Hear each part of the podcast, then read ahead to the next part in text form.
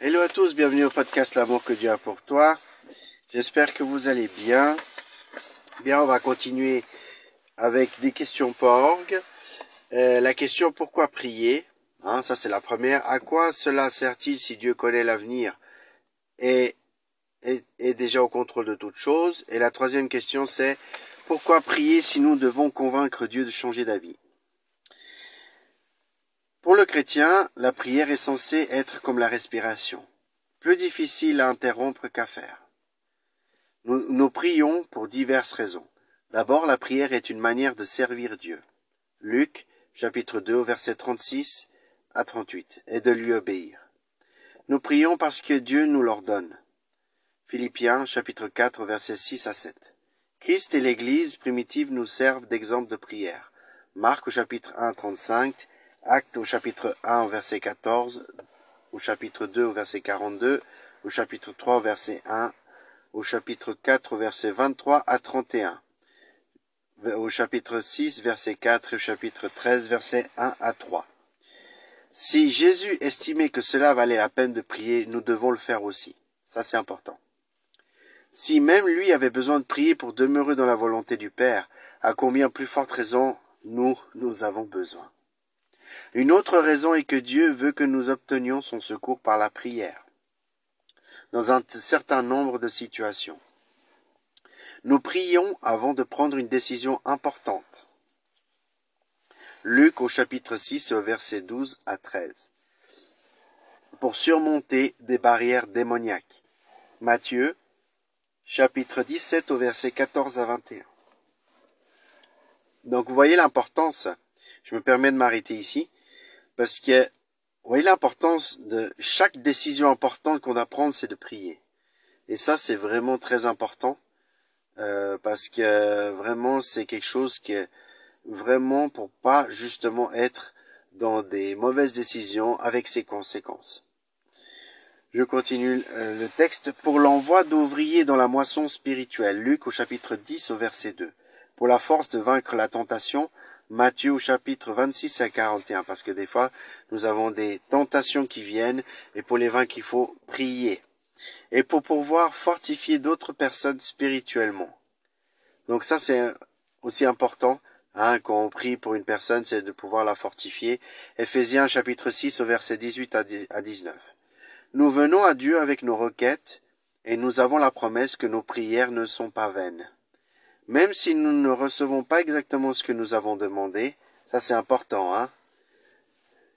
Donc ça c'est important. Et puis euh, du coup, euh, dans Matthieu au chapitre 6 au verset 6 et Romains au chapitre 8 au verset 26 à 27, Dieu a aussi promis que parfois,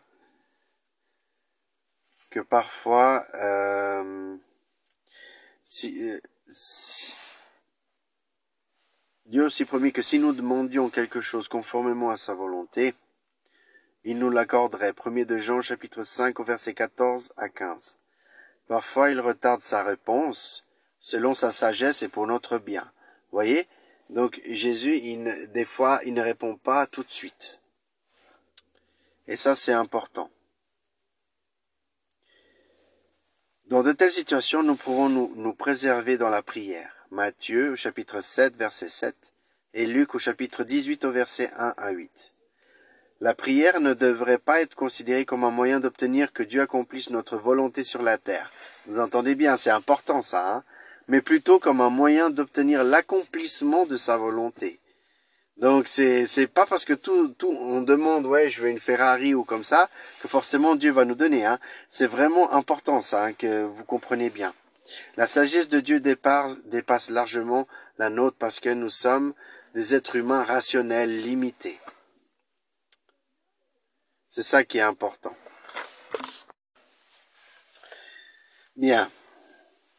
Dans les situations dans lesquelles nous ne connaissons pas la volonté de Dieu, la prière est un moyen de la discerner.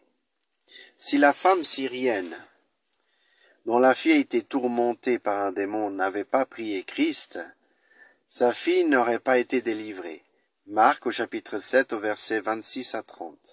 Si l'homme aveugle près de Jéricho n'avait pas fait appel à Christ, il serait resté aveugle. Luc au chapitre 18 au verset 35 à 43. Dieu a dit que souvent nous ne recevons pas parce que nous ne demandons pas. Jacques au chapitre 4 au verset Dieu, au verset 2, pardon. Donc vous avez vu là, on ne reçoit pas parce qu'on ne demande pas. Donc il est important de demander au Seigneur toute chose, de confesser toute chose au Seigneur. En un sens, prier, c'est comme annoncer l'évangile. Nous ne savons pas qui répondra au message avant de l'annoncer. Vous voyez? C'est ça, hein? Il, il en est de même avec la prière. Nous ne verrons la réponse que si nous prions. Si nous ne prions pas, nous ne verrons pas la réponse. Un manque de prière manifeste un manque de foi. Ça, c'est important que vous le sachiez. Et de confiance en la parole de Dieu. Vous voyez C'est automatique. S'il manque la prière, il manque la foi et la confiance à la parole de Dieu. Donc, ce qui est important ici, euh, c'est que nous prions pour manifester notre foi en Dieu qu'il accomplira ce qu'il a promis dans sa parole. Et il nous bénira bien au-delà de tout ce que nous pouvions demander ou espérer. Ephésiens chapitre 3 verset 20. La prière est le principal moyen par lequel nous voyons Dieu agir dans la vie des autres. Ça c'est important aussi. Par elle, étant donné qu'elle permet de nous brancher sur la puissance de Dieu, nous pouvons vaincre Satan et son armée ce qui aurait été impossible par nos propres forces.